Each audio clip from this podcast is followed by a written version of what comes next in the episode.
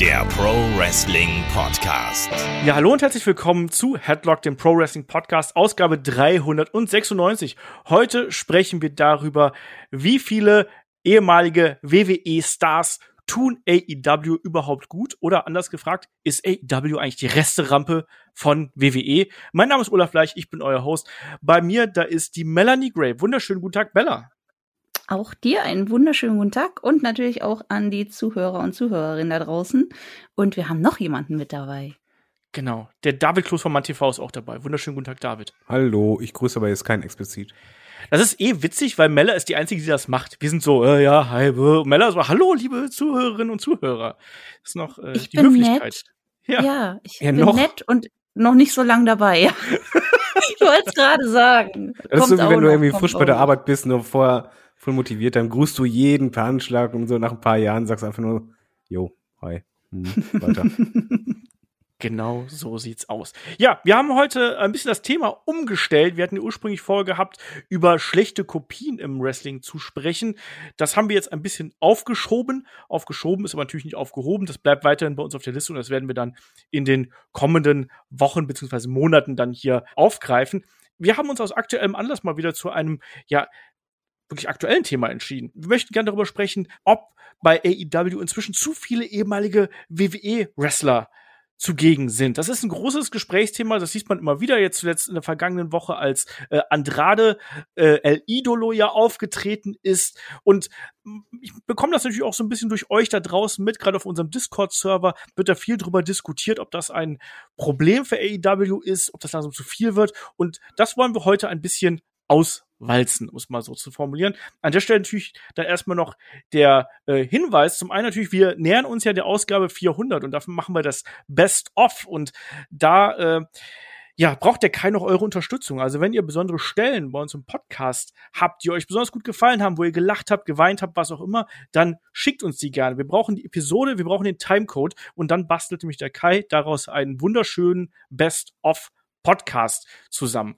Und ähm, was ich auch in der vergangenen Woche schon angekündigt habe, wir machen jetzt die Fragen ähm, in separaten Fragen-Podcast, es sei denn, es ist irgendwas ganz Aktuelles und Dringendes. Ähm, und deswegen steht in der kommenden Woche auch schon wieder ein Fragen-Podcast auf dem Plan, weil es ist Pay-Per-View-Wochenende, WWE Hell in a Cell steht an. Das heißt, wir haben samstags die Preview, wir haben sonntags den Fragen-Podcast und dann Montagabend, Schrägstrich Dienstagmorgen, Vormittag irgendwann die Review zu der Veranstaltung. Und deswegen, wenn ihr Fragen habt, geht bei uns auf Discord, schreibt da mit dem Hashtag AskCatlog eure Fragen zu Wrestling im Allgemeinen, Classic Wrestling, was auch immer euch da auf der Seele brennt, auch was unsere Meinung vielleicht zu bestimmten Punkten angeht, schreibt uns da gerne oder ansonsten fragen at headlock.de oder wenn ihr hier den Podcast auf YouTube schaut, dann gerne natürlich auch einfach unter dem Beitrag. Wir bauen das dann hier natürlich ein. Und ähm, ja, eine Sache haben wir noch, bevor ich es ganz und gar vergesse. Wir haben natürlich auch noch ähm, Patreon und Steady und da geht ein Gruß raus an den Stefan, der nämlich eine Jahresmitgliedschaft abgeschlossen hat. Dankeschön dafür, danke für das Vertrauen. Und äh, ich weiß gar nicht, David, haben wir noch irgendwas zu bereden? äh, nee, lass loslegen.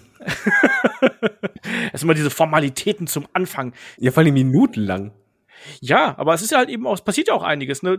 Was mir gerade einfällt. Wir haben Hell in a Cell steht bevor. Vergesst auch unser ähm, Tippspiel natürlich nicht, ne? Also die äh, Headlock-Runde, kicktip.de Headlock-Runde ist ja da der Link. Ähm, ich glaube, wir sind weit über 200 Leute da inzwischen, die da mit äh, tippen. Also schaut da gerne Und du rein. stehst nicht Tipp- so gut da drin in der Liste, ne? Alter, ich bin in keinen Tipps gut. Ja, aber ich, ich wollte es nur mal anmerken, dass hier Mister, ich äh, trade die ganze Zeit Videokassetten und kenne ja eh alles, ziemlich daneben lag. Ja, also das ist nun mal so. Ich tippe halt mal ein bisschen anders als. Äh, vielleicht ist das auch gut. Vielleicht spricht das auch wiederum für meine geistige Gesundheit, dass ich mich gerade bei WWE nicht so sehr in die äh, in, in den Täter sozusagen hineinversetzen kann. Im Gegensatz zu dir vielleicht, weißt du? Das stimmt. Ja, aber ich Ja, muss sagen, Idealismus. AEW-Tippspiel war ich auch scheiße. Also von daher, ich bin da, ich bin da einfach generell nicht gut. Ich bin nicht gut im Tippen. Ich denke immer um zu viele Ecken und ähm, habe ja auch schon im Vorfeld gesagt, ich bin da nicht besonders äh, äh, absolut gut drin. Aber ich freue mich trotzdem, wenn da sehr viele Leute mitmachen. Es gibt ja auch was zu gewinnen bei beiden Tippspielen. Aber dann lass doch jetzt hier gerade mal loslegen mit dem Hauptthema. Wir werden heute keine Fragen machen, wie ich gerade schon angedeutet habe. Deswegen Hauptthema, der große Fokus liegt hier auf den WWE-Stars bei AEW und ob zu viel WWE überhaupt AEW gut tut. Und David, da frage ich einfach mal so grundsätzlich, du hast, kriegst ja die Diskussion auch mit und mit jedem ehemaligen WWE-Wrestler, mit jeder ehemaligen WWE-Wrestlerin, die irgendwie rübergehen, da kommt ja diese Diskussion immer wieder auf. Wo ist denn da eigentlich dein Standpunkt so erstmal grundsätzlich? Der ist genau in der Mitte. Also mir geht beides ein bisschen auf den Zeiger. Sowohl dieses, ah, jetzt holen sie schon wieder einen WWEler, als auch ähm, ein WWEler wird entlassen. Yo, AEW muss den unbedingt holen. Ich bin komplett in der Mitte, weil ich finde, was AEW macht, prinzipiell ist halt nicht verkehrt, nehme ich schon mal vorweg. Es muss halt Sinn machen. Wenn du jemanden holst von WWE, ist es halt nicht unbedingt, weil derjenige bei WWE ist, sondern weil derjenige dir etwas geben kann, was du nutzen kannst. Und äh, dann macht das Sinn, e egal ob Backstage oder im Ring. Ich freue mich generell aber auch immer, klar, weil ich halt aus dem Mainstream komme, wenn ich mal ein bekanntes Gesicht sehe, wo ich immer dachte so, ja, da geht eigentlich mehr oder den würde ich gerne sehen, dann ist natürlich ein toller Moment. Mella, wie ist das bei dir? Denkst du in solchen Kategorien, gerade als Aktive, denkt man darüber nach und denkt man einfach nur, hey cool, jetzt ist der da, jetzt ist die da, das kann dem Produkt nur gut tun. Ja, so generell freut man sich für die Leute. Also gerade wenn die ja, auf nicht so nette Weise entlassen wurden von WWE, dann freut man sich natürlich für die, gerade wenn man die Leute kennt, dass sie jetzt ja einen neuen Job gekriegt haben an erster Stelle. Äh, auf der anderen Seite generell sehe ich es ein bisschen so wie David. Also ich finde AEW und WWE sind immer noch recht unterschiedliche Produktionen und dementsprechend muss man halt aufpassen. Ähm, wen man sich damit ins Boot holt, weil es sollte immer noch zum Produkt passen und nicht äh, frei nach dem Motto, alles, was bei WWE abfällt, greifen wir uns jetzt, weil ein großer, weil es ein großer Name ist oder weil die Leute den eben kennen. Also man muss da ein bisschen aufpassen. Aber so generell sehe ich da eigentlich kein Problem bei, dass AEW zugreift, wenn die Möglichkeit besteht, da jemanden von WWE abzugreifen. Also warum nicht? Beide sehr interessante Aspekte aufgebracht. Nämlich zum einen hat David angesprochen, Nutzen muss da sein. Melle hat angesprochen, man muss auch gucken, wen man sich da reinholt und was man mit dem macht natürlich. Und äh, Mella, du hast auch gerade angesprochen, es geht auch nicht, dass AW jeden holen würde. Das ist ja de facto auch nicht so. Also wenn man sich alleine anschaut, wer der in den vergangenen Monaten, ähm, Jahren seit Bestehen von AEW bei WWE alles entlassen worden ist, da sind auch einige dabei, die ähm, AEW nicht geholt hat, sondern man hat da schon selektiert und hat sich da schon überlegt, wie man da wirklich an Land zieht. Das ist ganz klar, weil Natürlich, das ist auch ein Argument, was immer wieder aufgebracht wird. AEW macht den Fehler wie die WCW damals. WCW, die ja damals Eben nicht. Ja, eben, ich versuch's doch gerade zu widerlegen, ich versuch's aufzugreifen. Lass doch den Olaf ausreden, Mensch.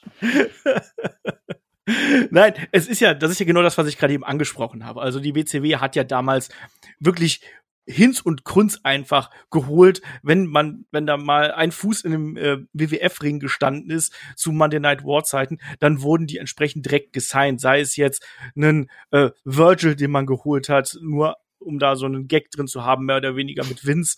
Ähm, oder dann für mich aus auch einen IRS, den man geholt hat, Micro Thunder. Ähm, und auch viele andere, die eigentlich gar keine große Rolle gespielt haben, ähm, die man dann einfach geholt hat, nur um diesen Moment zu haben. Und David, das muss ich aber sagen, da habe ich ein bisschen Angst vor, ähm, weil ich habe manchmal ein bisschen den Eindruck, dass AEW auch sehr stark auf diese Momente hinarbeitet, auf diese großen Ankündigungen, diesen einen großen Moment in der Show, wo dann bestes Beispiel jetzt zuletzt, ähm, Andrade debütiert. Also man arbeitet ja schon damit, dass man das sehr oft vorher anteasert. Manchmal teasert man es auch nicht an, dann zieht man das in den darauffolgenden Tagen entsprechend über Social Media groß. Aber man setzt diese Neuverpflichtung schon ein, um auch wirklich damit Quote zu ziehen und auch äh, um da Aufmerksamkeit mitzuziehen, oder nicht? Ja und jein. Es macht halt schon Sinn, wie man das halt macht, weil äh, jeder von uns mag doch eigentlich genau das, so Debüts oder äh, Gesichter, die man halt ähm, wieder sieht.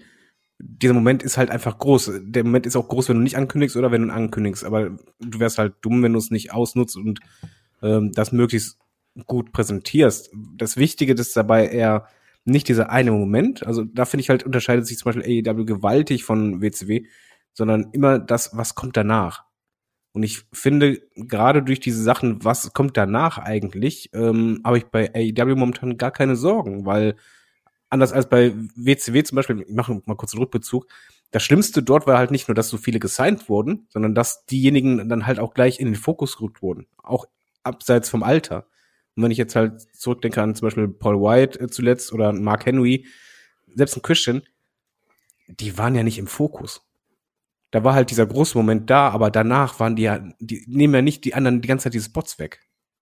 Und das ist für mich erstmal das Wichtige. Dieser, das, das Debüt darf gerne ein großer Moment sein, aber AEW macht halt eben genau das nicht. Das ist halt ein großer Moment und dann jeder, der gesigned wird, ist direkt erstmal on top.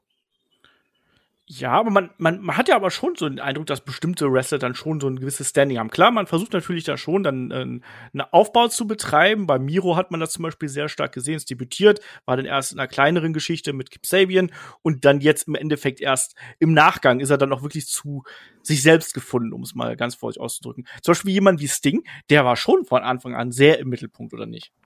Äh, ja und nein. Also er war natürlich, er hat halt heute mit deinem Ja und Nein, ey. Ja, weil es einfach hier ein bisschen schwieriger ist. Es ist natürlich, Sting war erstmal medial mega im Fokus. Von den Fans her gesehen auch. Aber wo war er denn im Fokus? Er war nicht im Titel geschehen, sondern man hat den halt ein bisschen weiter drunter gesetzt, äh, an, an der Seite von Darby Allen. Und was danach kam, war ja auch eben so, auch wenn er in den Promos natürlich mal gern im Fokus ist, es ist ja nicht so, dass der in, ins Rampenlicht taucht, niemanden den Platz wegnimmt, sondern eben da ist, bei Sting ist das Paradebeispiel für mich, man nutzt ihn, um Darby Allen immer größer wirken zu lassen. Es ist aber unmöglich, dass du halt sagen kannst, ey, das ist eine Legende, der, der hat sich jetzt komplett unterzuordnen, auch von der Ausstrahlung her. Das geht halt nicht, weil das ist halt Sting. Wenn dann Hulk Hogan im Ring steht, da kann er halt noch so alt sein, das ist immer noch ein Hulk Hogan. Und ähm, da kannst du selber als Company nichts gegen machen. Was halt nur wichtiger ist, ist eben nicht diesen Fehler zu machen. Ein Allstar, der sofort um Titel, äh, im Titelrängen drin ist, als Singles-Wrestler am besten noch oder sonst was. Das macht man zum Beispiel auch bei äh, Matt Hardy war es auch richtig. Du hast denjenigen erstmal reingeworfen. Debüt war eigentlich recht groß, war während Corona-Zeit, war, war ein gutes Ding. Aber wichtiger war halt das, was danach kam. Der war nie im, im Haupt-Main-Event-Title-Fokus. Ähm, das stimmt. Aber sind wir ehrlich, Matt Hardy haben sie auch eher geholt, wirklich um die Midcard aufzufüllen, um beratende Tätigkeiten zu machen. Ja, und er ist ja im Ring schwierig anzuschauen, muss man vorsichtig zu sagen. Und, und hier, hier denkt man jetzt weiter beim Podcast, ich bin auch jetzt wieder anschließend ruhig, müssen wir eh unterscheiden, weshalb holst du jemanden? Holst du jemanden wirklich als, als Wrestler, um halt zum Beispiel wirklich als aktiver, tragende Kraft dabei zu sein, dann halt wieso? Na, na, na, kann man später dazu kommen. Nimmst jemanden, um was aufzufüllen, oder halt nimmst du jemanden, damit er das, was du hast, verbessern kann. Mhm. Ähm, und gar nicht im Fokus ist. Und das sind halt die, die unterschiedlichen Herangehensweisen, wo ich halt zum Beispiel auch alle äh, Debüts oder alle ähm, Verpflichtungen halt einsortieren würde, weil die sind unterschiedlich einzuordnen. Wir werden gleich auch noch also mal Entschuldigung, ganz kurz. Wir werden gleich auch noch mal ähm, über die entsprechenden Namen äh, reden. Mella, ich glaube, du wolltest noch was sagen. Ja, ich wollte nämlich auch schon auf den Punkt zu sprechen kommen, dass AEW schon Unterschiede macht äh, bei den Leuten, die die holen. Also man hat so die Allstars, die halt wirklich Aufmerksamkeit ziehen sollen, aber die die Aufmerksamkeit nicht auf sich ziehen, sondern eben auf andere, wie zum Beispiel Sting und Darby Allen. Und dann hast du Leute, bei denen du das Gefühl hast, dass die bei WWE mehr erreichen hätten können, wie zum Beispiel ein Andrade. Ähm, der jetzt so eine Art zweite Chance nochmal bekommt oder auch eine Tainara Conti, äh, die bei AEW ja auch nochmal aufgeblüht ist. Und dann hast du oder John Moxley. Und dann hast du auch noch jemanden wie Sean Spears, wo du dachtest, okay, der wurde bei WWE nur nicht vernünftig eingesetzt, aber nein, der ist vielleicht doch nicht so, äh, ich nenne es jetzt mal präsent. also habe ich zumindest das Gefühl. Also mit Sean Spears, ich weiß nicht, da werde ich bei AEW nicht warm. Bei WWE hatte ich das Gefühl, okay, da könnte noch was kommen, aus dem kann man was rausholen, aber ja, nein. Ja, der, der hat ja super gut mit seinem Ten-Gimmick damals bei NXT funktioniert. Und ja, da war ja, ich, ich weiß noch, wie wir damals spekuliert haben. Irgendwie, wenn der ins Main-Roster kommt, der ist doch wie gemacht für die Mid-Card-Division, Intercontinental-Title, für US-Title. Und hat er nicht funktioniert, außer dass er mal bei, als Nummer 10 beim Rumble reingekommen ist.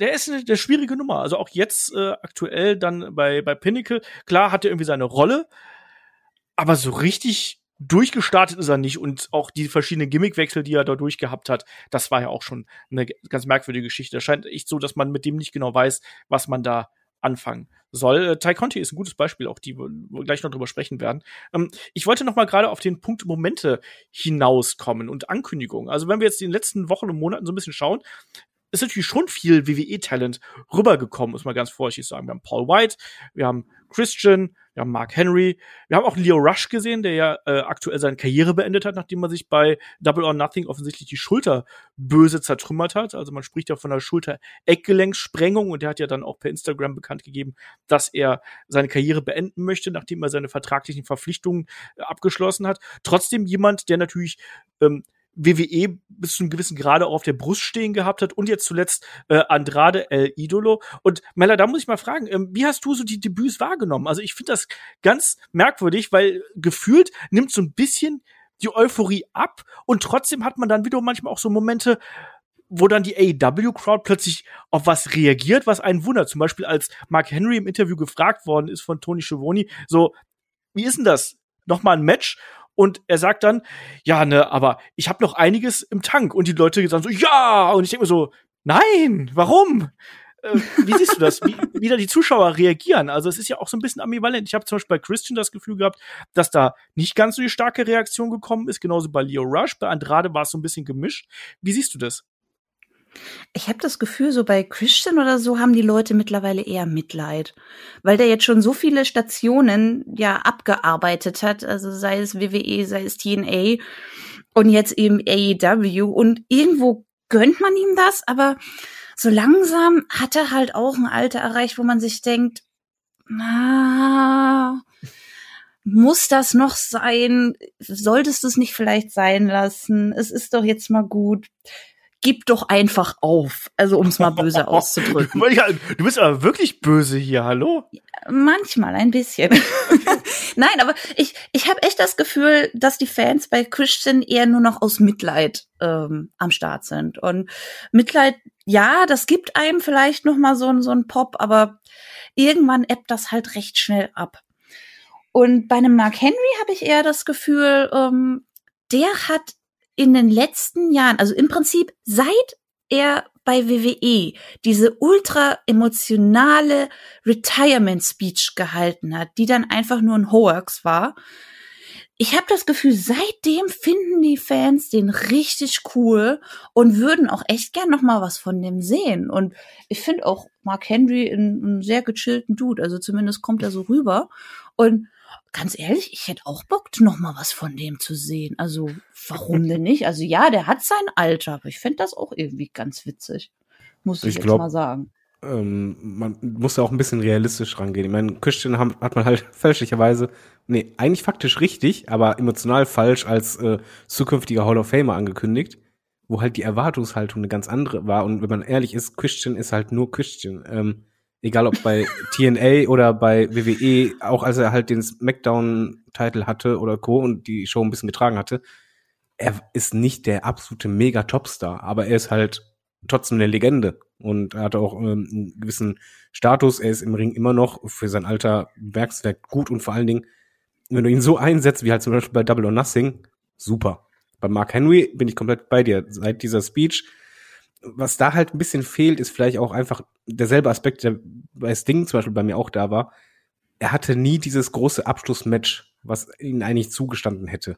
Mhm. Und ähm, ich glaube, das ist auch das, wo man halt sagen kann, ich habe ein Riesenproblem damit, wenn man sagen würde, ey, Mark Henry, Paul White und, und Sting auch jetzt dauerhaft als äh, Wrestler, die jede Woche ein äh, Match nach dem anderen machen, keinen Bock drauf. Aber wenn du den an allerletzten One gibst, wo halt du als Fan auch weißt, okay, das ist jetzt einfach dieses letzte, die letzte White raus in, in Sonnenuntergang.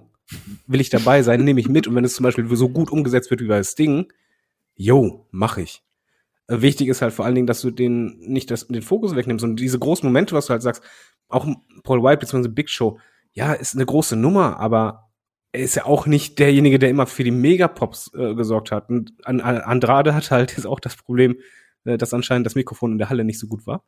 Ja. Ähm, aber auch, auch da, die, dieser eine große Moment, der war bei Sting gigantisch, aber der kann aber nicht immer so gigantisch sein. Aber wichtiger ist wirklich wieder, dass ich möchte bei AEW nämlich weg von diesen Momenten gehen, weil ich genau dieses Gefühl nicht habe, dass diese, du, du hast immer einen Bumm, den du versuchst zu landen mit dem Debüt.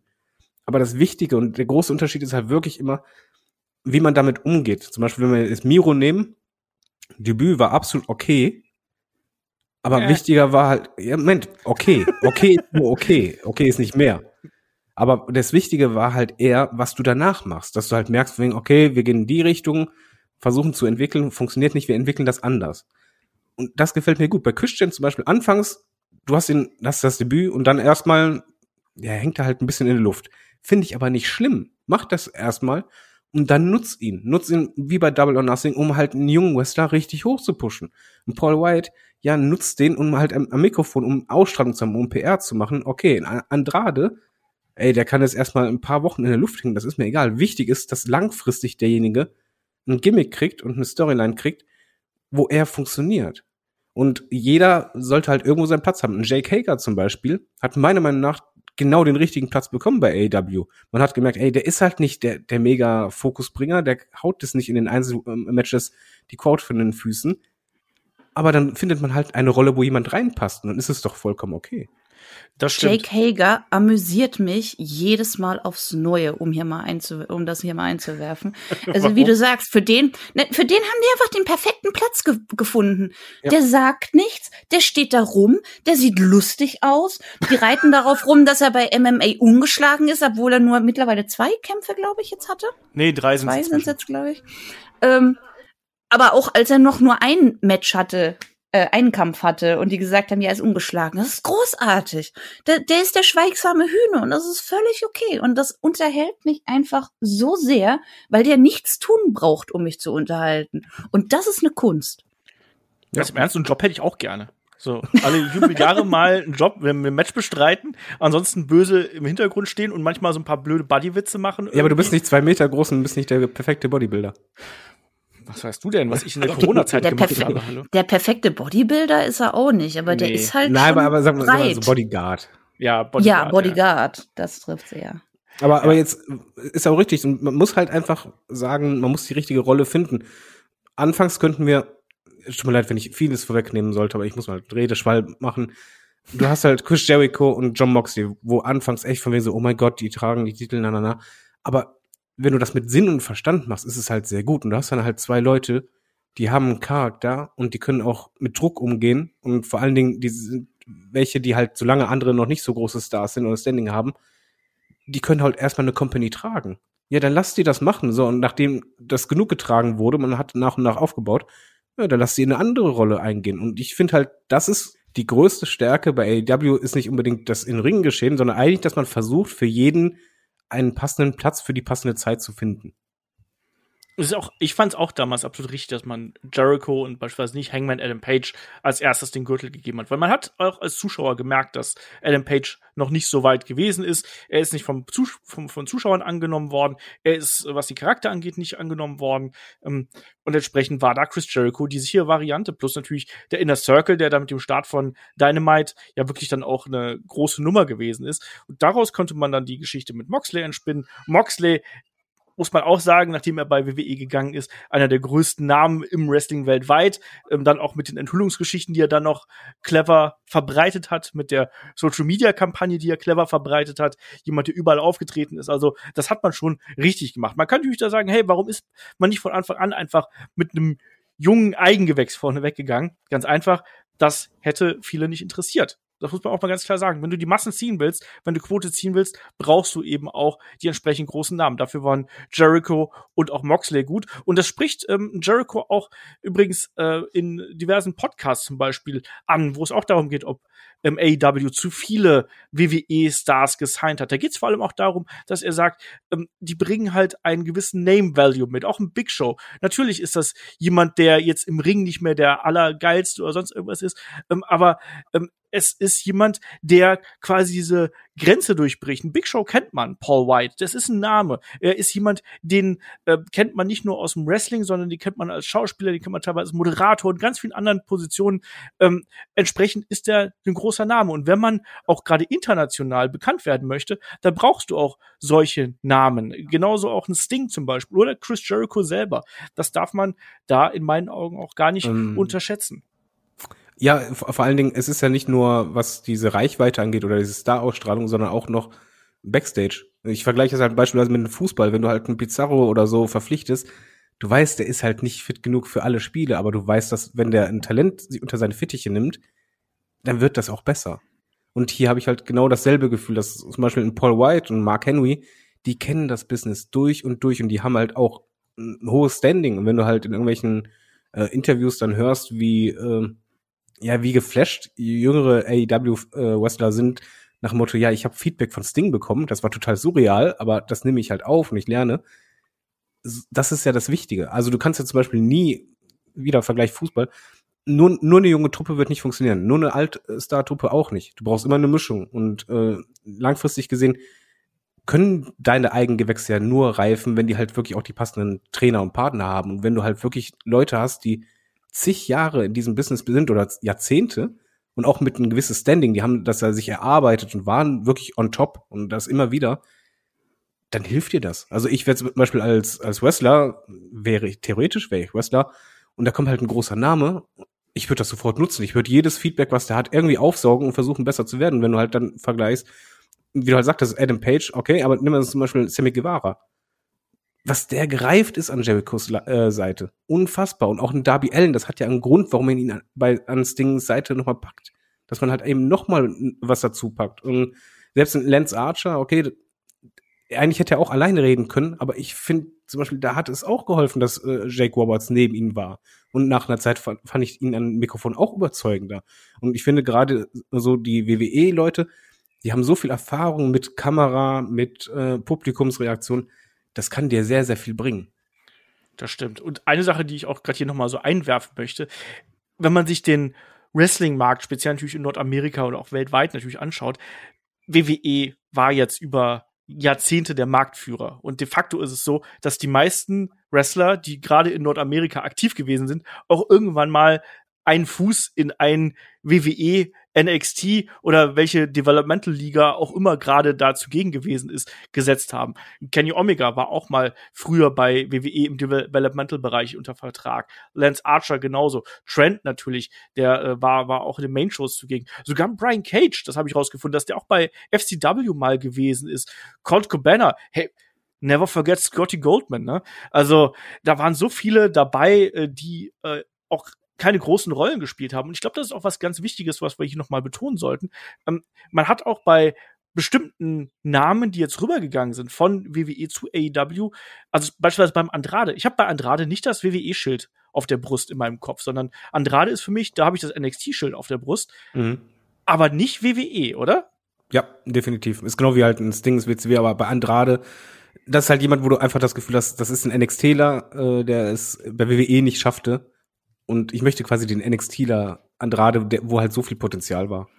Und ähm, ja, ist halt die Frage, ob er es nutzt, aber ich denke halt schon. Und wenn man das in ihm sieht, ist die Verpflichtung absolut äh, logisch, auch wenn du halt sagst, ich möchte im mexikanischen Bereich äh, mich etablieren und vor allen Dingen, er bringt der wrestlerisch so viel mit. Ja. Das auf jeden Fall. Wir haben natürlich auch noch andere Namen, die, die wir nicht vergessen dürfen. Wir haben auch noch Matt Cardano haben wir zwischendurch noch gesehen. Ähm, Cardona heißt er, ne? Cardano ist immer noch die Kryptowährung. ähm, Billy Gunn haben wir gesehen. Äh, Vicky Guerrero ist noch immer dabei. Arn Anderson ist dabei. Auch Matt Seidel natürlich als äh, Evan Bourne damals natürlich zugegen. Plus dann irgendwie Gaststars, die wir gehabt haben mit Eric Bischoff, Bret Hart. Wir haben auch Tully Blanchard, Jack Roberts hat ähm, David gerade angesprochen. Aber de facto ist es einfach auch so, dass bedingt durch die Situation, die man nun mal im Wrestling jetzt gehabt hat, dadurch, dass äh, ECW, WCW niedergegangen ist und die Entwicklung, die sich danach genommen hat, dass dann auch viele Stars, die bei ähm, Impact, bei Ring of Honor dazu WWE gegangen sind und dann eben diesen Kreislauf weiter ange, angeschoben haben quasi. Es ist nun mal einfach so, dass, dass viele große Namen sind nun mal irgendwie bei WWE einmal durchgelaufen, haben größere Rollen gespielt, haben kleinere Rollen gespielt, aber WWE hat ja nun mal expandiert und die brauchten neue Leute und kein Wunder, dass dann eben auch entsprechend ja da Talent umgeschiftet worden ist und es war ja früher genauso. Also, wenn ich an den Monday Night War denke, wie viel Wrestler sind da gewechselt, auch sinnvoll gewechselt, teilweise aus eigenen Stücken, teilweise da deshalb, weil sie irgendwo nicht richtig eingesetzt worden sind. Wir haben letztens Head-to-Head -head über Chris Jericho ähm, das Debüt beispielsweise bei Raw gemacht, ist ja auch so eine Geschichte, die wir da gehabt haben. Oder die das Radicals. ist ja gerade fast eins zu eins, ne? Ja. Weil er, er hatte ja bei WWE nicht mehr das Standing. Er wusste, es geht nicht mehr nach oben. Und dann wechselt er von sich aus zu AEW und trägt die Company erstmal ein Jahr. Ja. Das ist ganz, ganz, ja, ganz, kann ganz man ähnlich. Mal machen. Ja, ist ganz, ganz ähnlich. Ähm, Äh, Mella, aber auch da nochmal die Frage. Wir haben so ein bisschen drüber gesprochen schon in unserem äh, Focus-Podcast, wo wir so ein bisschen Wrestling Backstage und so drüber diskutiert haben. Wie stellt man so ein Roster zusammen? Macht man sich als Promoter überhaupt Gedanken darüber? Was, was könnten die Fans denken? Denken die Fans vielleicht, wir sind die WWE-Resterampe? Jein. Also vorrangig denkt man natürlich, okay, wen kann ich holen, der meinem Produkt was bringt, beziehungsweise wer zieht genug Aufmerksamkeit äh, oder wen möchten auch die Fans gerne sehen. Und wie du schon sagtest, ist, das Problem ist halt, dass WWE eine Zeit lang alles weggesigned hat, was nicht nied- und nagelfest war und das gefühlt jeder, der auch nur ein bisschen Namen hat, diesen, diesen zumindest kleinen WWE-Stempel äh, drauf hat, weil er eben mal einfach durchs Bild gelaufen ist. Oder äh, WWE hat auch neulich erst das Debütmatch von Nia Jax gepostet und da war Britt Baker die Gegnerin. Auch die äh, hat also auch mal für WWE gearbeitet. Keine Ahnung, ob das ein Shoot war, weil sie da auch gerade den Titel bei AEW gewonnen hatte. Man munkelt nur. Ähm, ja, aber auch selbst die war mal bei WWE. Und ich glaube, nicht, dass man sich da groß Gedanken macht, oh, äh, sehen uns die Fans jetzt als Resterampe von WWE, sondern ich glaube, AEW guckt wirklich eher, okay, wen können wir holen, von dem wir als Promotion profitieren können. Und ich, wie gesagt, ich glaube, die machen das sehr selektiert und ich glaube, die machen das auch mit sehr vielen Hintergedanken, weil sie holen ja nicht jeden. Sie holen Leute, die, äh, die die Leute kennen, wie eben Mark Henry oder Big Show. Äh, sie holen Leute, von denen sie glauben, da ist noch Entwicklungspotenzial, wie eben eine Tainara Conti, ein Andrade. Und ich bin jetzt einfach mal sehr gespannt von der neuesten Entlassungswelle, wen wir da bei AEW noch sehen werden, abgesehen von Andrade. Ich habe auch so ein paar Namen im Kopf, die ich mir da gut vorstellen könnte ein paar, von denen ich denke, dass man, dass sie vielleicht geholt werden, die ich aber nicht so passend finde. Und dementsprechend bin ich jetzt echt mal gespannt, was da in naher Zukunft passieren wird. Ich glaube, genau das ist ja der Punkt. Also ich glaube zum Beispiel jetzt bei der aktuellen Entlassungswelle, ein Born Strowman, das wäre halt jemand, yo, Star Power, der Moment gigantisch, wahrscheinlich Ratings richtig hoch. Aber ich würde zum Beispiel an AEW-Stelle dann mir überlegen, langfristig bringt er dir was? Kannst du ihn so einbringen und bringt er auch nicht das Gehaltsgefüge durcheinander und, und Co., was zum Beispiel bei Alistair Black ähm, was ganz anderes wäre. Ich glaube, dieser Gedanke, was bringt derjenige dir langfristig, ist zum Beispiel der Unterschied zu WCW damals. Weil ich finde ja. schon, dass bei AEW, selbst ein Brody Lee, als der geholt wurde, es hatte ja Sinn und Zweck. Warum holst du den denn? Ja, dann hast du halt ein, Stable, du hast einen Star, aber zeig gleich auch jemanden, der halt äh, als äh, Mund von einem Stable dienen kann jo, passt. Äh, Mio, ja, du hattest zu der Zeit immer noch nicht genug Big Mens. Äh, du warst da im Aufbau, deine Big Man-Liga aufzubauen. Ja, da haust halt den nächsten rein, den du halt echt als Monster verkaufen kannst. Passt. FTA war halt zum Beispiel anders, wo du wusstest, die werden falsch eingesetzt. Da ist so viel mehr möglich. Die holen wir bei uns in die Tech Team Division, wo es richtig passt. Und ähm, so, ich habe halt das Gefühl, dass man immer überlegt, wo passt jemand rein und macht es auch Sinn, denjenigen zu holen. Und wofür ist der, derjenige da? Und das ist, glaube ich, ein der entscheidende Punkt. Wenn das nicht da ist, sondern halt nur man signed wegen einem großen Namen oder halt wegen diesem großen Moment, dann bricht das ganz schnell zusammen. Dann wird auch ganz viel sehr, sehr schnell unharmonisch und dann gibt es auch Neiddebatten und so. Aber solange du es halt erklären kannst, kannst du es halt auch nachvollziehen, warum jetzt beispielsweise ein John Moxley den Titel erstmal gehalten hat. Ja. David, weißt du, was manchmal auch ein bisschen zusammenbricht bei mir? Meine Podcast-Planung, Mann. Entschuldigung. Nein, David, David ist ein absoluter Künstler. Ich habe ja ein wunderbares Handout und ich schreibe dann hier, lasst uns mal danach über den Wert der entsprechenden Wrestler für die Company sprechen. Und David geht schon jeden einzelnen Punkt durch und sagt dazu schon was. Nein, ich habe es nur angeschnitten. es gibt noch so viele Namen. Und genau deswegen, deswegen habe ich das so ein bisschen in der Luft hängen lassen. Ich wollte nicht vorgreifen, aber bitte macht doch, was ihr wollt. So, ich mache mal jetzt eine Kippe an und schweige. Nee, David, du musst jetzt keine Zigarette anmachen hier, sondern äh, wir haben ja noch ein bisschen was vor uns natürlich. Also ich wollte mich schon noch so ein paar äh, Namen durchgehen, ehemaliger WWEler und deren Wert für AEW besprechen. Und das sind einige. Äh, wenn man sich so die Liste anschaut, wir nehmen jetzt hier natürlich nur die ganz prominenten Namen, wir nehmen jetzt nicht äh, jeden einzelnen hier, sondern wir haben so eine Liste von 10, 12 Namen und da werden wir jetzt mal ganz kurz drüber sprechen und natürlich das, was David gerade auch schon getan hat, ähm, wollen wir auch noch drüber plaudern, was die möglichen Abgänge von WWE zuletzt angeht, nämlich wer könnte denn da äh, rüber gehen noch und wieso eigentlich. Aber lass mal hier gerade so ein bisschen die Liste durchgehen. Ein paar Sachen, ein paar Wrestler und Wrestlerinnen haben wir hier schon äh, angesprochen, aber ich würde sagen, wir machen es trotzdem mal. Ähm, Chris Jericho, Meller, äh, Wert für AEW damals und heute? Äh, sehr, sehr wertvoll. Also wir haben ja schon gesagt, der hat die Company eine ganze Zeit lang getragen.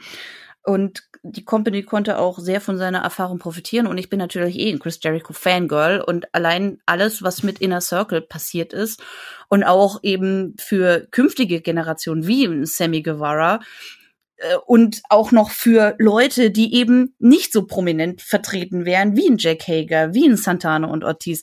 Das, das hat alles gepasst, was sie da gemacht haben. Also da habe ich wirklich nichts zu meckern. Und wie gesagt, ich bin eh ein riesen Jericho-Fangirl. Äh, und ich warte auch immer noch, dass wir zusammen Judas singen.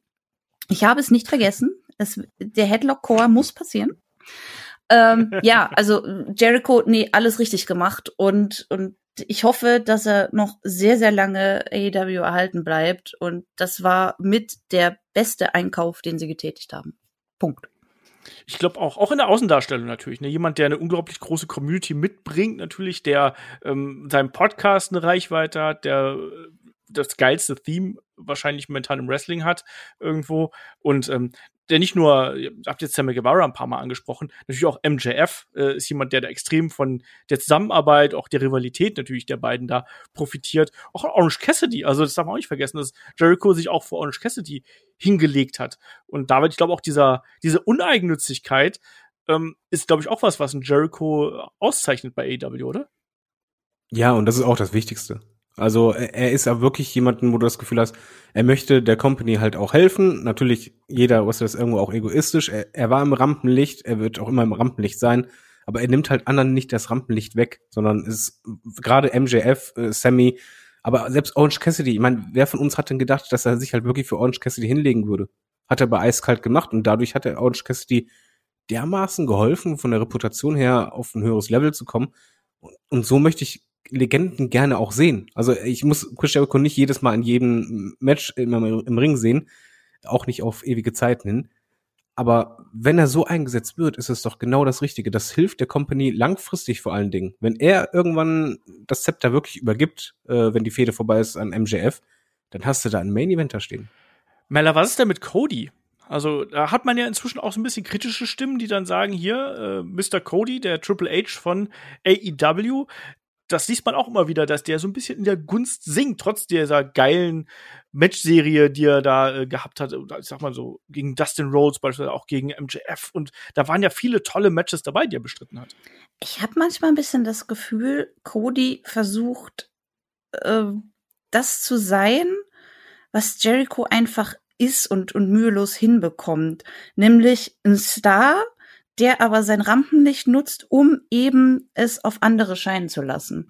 Ich meine, der hatte ja jetzt auch äh, äh, dieses Match mit äh, dem aus der aus seiner eigenen Academy. Anthony Ogogo. Genau, ich, das ist so ein seltsamer Name, den konnte ich mir nicht merken.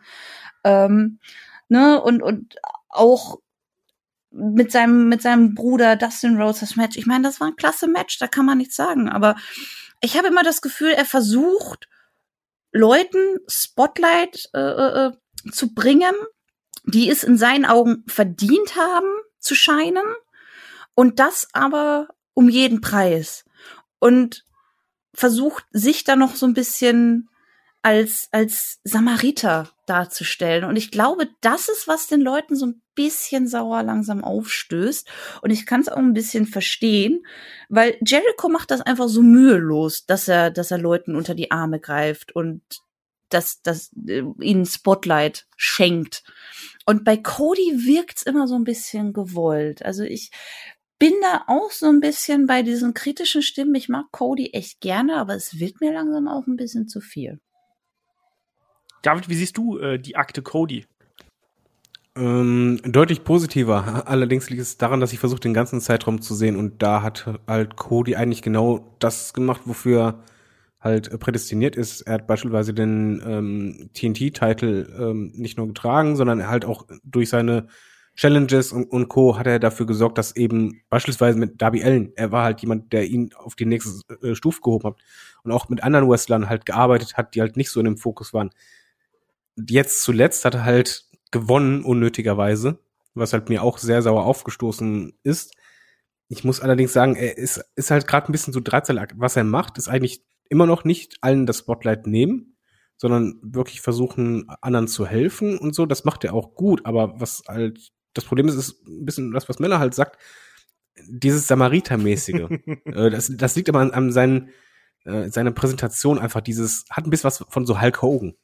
Diese, äh, aus den 80ern halt. Dieser sehr, sehr glatt gebügelte äh, Babyface-Charakter, der halt ähm, zu positiv ist und zu sehr Buddy ist. Ich glaube, das würde die Leuten halt nicht auf den Keks gehen, sobald da halt wieder Ecken und Kanten kommen. Aber momentan ist es halt einfach ein bisschen zu, ja, ähm, zu Fantasy-like, zu rosa Wolkenmäßig. Ähm, zu traumig das halt ein bisschen weg, aber ansonsten genau, zu, zu, zu, zu fluffy. ähm, aber wenn das weggeht, alles okay, weil ich finde, über den Zeitraum gesehen hat er halt wirklich sehr, sehr oft ähm, Matches gehabt, die er auch nicht unbedingt immer verloren hat, aber er hat halt wirklich, und das ist auch nicht immer zwingend notwendig, keiner muss sich immer für jeden Neuling hinlegen, aber bietet den Kämpfen, wo der Neuling auf gleicher Ebene aussieht, ja, das kann schon sehr viel helfen. Das hat er sehr, sehr viel gemacht. Das stimmt. Also ich sehe ihn aber auch da äh, in einer gefährlichen Entwicklung. Ich finde auch, dass er manchmal ein bisschen zu drüber ist irgendwie in der Art und Weise, wie er die Promos hält. Das haben wir jetzt in der Geschichte mit Anthony Gogo gesehen, was auch hart kritisiert worden ist, dann auch in der Präsentation, wo es manchmal ein bisschen too much ist. Es ist, es ist eine Drahtseilwanderung mit ihm wirklich und ich bin da gespannt, ob man da in Zukunft wieder ein bisschen Fingerspitzengefühl hat und ihn wieder in die richtige Richtung drückt, weil das war, was David sagt, ist natürlich auch absolut richtig. Also TNT-Titel, dass er den äh, gehalten hat, äh, das war, das war wichtig. Ähm, er hat große Fäden bestritten und äh, die Leistung, die er da an den Tag legt, ähm, ist zweifellos gut genug und da sind auch immer wieder gute Matches dabei. Zuletzt hat es jetzt nicht so, in meinen Augen zumindest nicht so 100% gepasst, aber mein Gott, äh, es kann nicht immer Five Star sein irgendwo. Ähm, aber trotzdem, ich sehe es aber auch so, dass es äh, bei Cody da ich weiß nicht, ob das Ego ist oder ob es einfach so dieser Wille ist, ich möchte was ganz Besonderes machen es ist schwierig. Es ist schwierig. Es gab ja auch so ein bisschen Diskussionen darüber, ob es auch hinter den Kulissen ein bisschen kriselt. Ähm, das wurde ja dann auch wieder dementiert, aber ich glaube trotzdem, dass da auch, wo Egos aufeinander prallen, ähm, da knirscht das auch hin und wieder mal im Gebälk und ich glaube, solche Sachen werden da auch heiß diskutiert. Ähm, wir gehen jetzt hier nicht alle durch, wir haben viele schon angesprochen. Ich glaube, John Moxley, über dessen Wert, David, ähm, muss man nicht diskutieren. Auch, dass äh, er jetzt nicht unbedingt nur in der Main-Event-Szene gewesen ist, nachdem er wirklich lange Zeit den Titel gehalten hat und jetzt dann eher Richtung Tag-Team-Division abgeht und anscheinend jetzt auch erstmal eine Pause nimmt, weil seine Frau äh, Renee Young, Renee Paquette ist ja äh, schwanger, die bekommen ein Kind, also sprich John Moxley wird jetzt erstmal eine Auszeit nehmen, aber in der Zeit, wo er da gewesen ist, absolut wichtige Nummer, oder? Ja, in jeder Hinsicht. Also sowohl Star Power als auch ähm, dieses Big-Time-Feeling hat er auch mitgebracht. Ich finde, Moxley merkst du auch total an, dass er sich wohlfühlt. Er kann sich halt, ja, im Grunde genommen ein bisschen frei entfalten. Er darf halt machen, was er möchte. Wenn er ein Hardcore-Match haben will, was sehr blutig ist, ja, kann er halt da machen. Und wenn er halt äh, seinem Buddy Eddie Kingston helfen will, ja, dann hat er halt eine coole Story und trotzdem fühlt es sich groß an, selbst wenn er in der Midcard ist, wenn er ein Tag-Team-Title geschehen ist oder noch nicht mal Tag-Team-Title, sondern einfach nur, selbst wenn er jetzt ein Tag-Team-Geschehen allgemein wäre, alles okay. Er macht super Promos. Ich finde, du merkst da richtig an, wie kreativ er ist und auch wie ähm, spontan und unterhaltsam er sein kann mit Eddie zusammen. Super Du. Auch hier wieder, er kann Pause machen, du kannst ihn wiederbringen, er ist etabliert genug und dann kannst du ihn überall reinschmeißen. Du kannst ihn in Midcard reinschmeißen machst den Titel wertiger, kannst ihn in den Tag-Team-Bereich reinschmeißen, hat eine Storyline. Oder im Main-Event geschehen, wenn du sagst, ey, wir brauchen irgendwie was Großes und äh, als Übergangsgegner bis halt irgendjemand anders kommt. Ja, passt. Also Moxley ist ein Riesengewinn und auf einer Ebene mit Jericho für mich. Mella, möchtest du was zu Mox hinzufügen? Ich sehe das recht ähnlich. Also mein Problem mit Moxley war immer bei der WWE, dass mir dieser Lunatic Character ein bisschen zu aufgesetzt rüberkam und dass das schon fast schon ein bisschen comicartig war. Also du, du hast einfach gemerkt, nee, das ist er noch nicht. Und jetzt bei AEW, ähm, das fühlt sich viel natürlicher an, das fühlt sich homogener an. Ähm, es passt einfach viel besser. Er ist einfach jetzt er. Und das merkt man, finde ich auch. Und äh, ja, das hat der Promotion auch echt gut getan. Und auch, wie David schon gesagt hat, in Kombination mit Eddie Kingston, den ich auch seit äh, 16 Karat 220, genau, 220, unfassbar feier, weil das ein sehr netter, gechillter Dude ist. Äh, ja, gerade in Kombination mit dem, das sind so zwei Hyopies, möchte ich sie fast betiteln, äh, die einfach unfassbar charmant trotzdem rüberkommen, einfach weil, weil die sind so lustig. Die klauen Leute die Schuhe und auch selbst das ist lustig. Also ja, ich finde, da haben sich zwei gesucht und gefunden und auch wie, ja, ich kann mich eigentlich David nur anschließen. Punkt. Das ist immer ja, das Beste. dachte ich mir. Äh, nee, sehe ich aber ganz genauso. Also äh, Moxley mit der Außendarstellung, die er hat, mit der Reichweite, die er dann hat, auch mit dem spektakulären Wechsel, äh, den es damals gegeben hat, dass er auch einer der, der frühen Leute gewesen ist, übrigens auch wie Chris Jericho zum Beispiel, die ja gesagt haben, so, nee, ich will, ich will WWE nicht mehr. Ich habe da keine Lust mehr drauf. Ähm, die sind ja nicht gefeuert worden, sind einfach gegangen. Ne, die WWE hätte die ja gern gehalten, aber er hat gesagt, nee, auch das ist ein Statement, muss man ganz klar hier so attestieren. Auch das äh, muss man erstmal machen. Ähm, das, manche andere wurden, wurden entlassen oder wurden irgendwie anders, anderweitig gekickt. Ähm, bei ihnen war es äh, deren freie Entscheidung, was glaube ich auch noch mal in der ähm, Außenwahrnehmung noch mal eine große Rolle spielt. Ähm, Miro haben wir schon angesprochen. Äh, hat sich entwickelt, so würde ich es einfach mal sagen. Ich weiß, dass wir am Anfang sehr skeptisch gewesen sind, als er dann aber seinen Turn gegen Kip Sabian gehabt hat, jetzt auch der TNT-Title gewinn. Ähm, ich glaube, da ist man auf einem guten Weg und ähm, ich finde es auch wichtig, dass man von dem Rusev-Charakter so ein bisschen weggekommen ist. Klar, Moveset und alles Mögliche, das ist alles noch da, aber man ist ja nicht mehr auf dem bösen Russen-Schema äh, und man ist, hat auch nicht den Rusev-Day irgendwie wiederbelebt in Miro Day oder sowas. Nee, auch da, ähnlich wie bei Moxley, das, das WWE-Gimmick war halt doch sehr aufgesetzt, künstlich, comicartig. Also es war schon recht ähnlich trotzdem, also wie du schon sagtest, das Moveset und alles, das ist ja noch da. Aber dieses, der böse Russe, äh, der durchgeknallte und so. Ich, ich habe manchmal das Gefühl, WWE ist trotzdem immer noch in den 90ern ein bisschen hängen geblieben. Und bei AEW ist das alles so ein bisschen natürlicher. Auch äh, wenn ich jetzt eben an Dustin Rhodes denke oder an, an Cody. Ich meine, die sind ja auch nicht mehr Goldust und Stardust. Zum Glück. Ich meine, Zum Glück. Äh, Gold, das klar, er, er trägt immer noch ähnliche Gier, er malt sich immer noch das Gesicht an, aber es wirkt natürlicher, es wirkt mehr wie er und das ist tatsächlich auch eine Sache, die AEW verdammt gut hinbekommt, muss ich sagen. Die Gimmicks weitestgehend beizubehalten, aber das Ganze ein bisschen natürlicher zu gestalten. Und ich finde eben, wie gesagt, das sieht man auch bei Miro recht gut. Aber bei Miro muss man auch vor allen Dingen ein bisschen abwarten. ist recht frisch ja. dabei. Ich finde, bei AEW habe ich immer das Gefühl, die Charaktere, auch die Eigengewächse, zünden bei mir so richtig so nach einem Jahr erst. Dass man irgendwie ein bisschen eine Findungsphase hat, man, man torkelt ein bisschen hin und her, probiert aus, denkt so, ah, die Richtung ist die richtige, aber trotzdem müssen wir da noch ein bisschen ausprobieren. Und es dauert ein bisschen, bis man halt einen guten Charakter hat. Und bei Miro sehe ich halt das Potenzial, gerade halt, ich, ich mag es total, wenn er richtig Psycho wird. Mhm. Also wenn er halt seinen Teamkollegen einfach kaputt schlägt und anschließend den Arm nimmt, diese Kleinigkeit. Uiuiuiui, da habe ich gedacht, da, da geht ordentlich was, aber man ist noch nicht so weit. Du merkst genau, er ist genau in dieser Findungsphase. Nein, das dauert noch, da ist Potenzial. Entweder wird's ausgeschöpft oder halt nicht. Das ist auch Western ganz oft passiert in der Karriere, dass einfach nicht dieser Step gemacht wurde. Aber ich finde, was Mella sagt, ist was Wichtiges. Du hast das Gefühl, dass die Wrestler ein bisschen Zeit haben, sich selber zu finden. Mhm. Und ich finde, das ist ein wichtiger Aspekt. Und äh, bei Miro bin ich noch nicht super zufrieden, aber ich, die Tendenz geht jetzt immer mehr in so eine Richtung, wo ich sage, jo, weiter bitte und da ausfallen.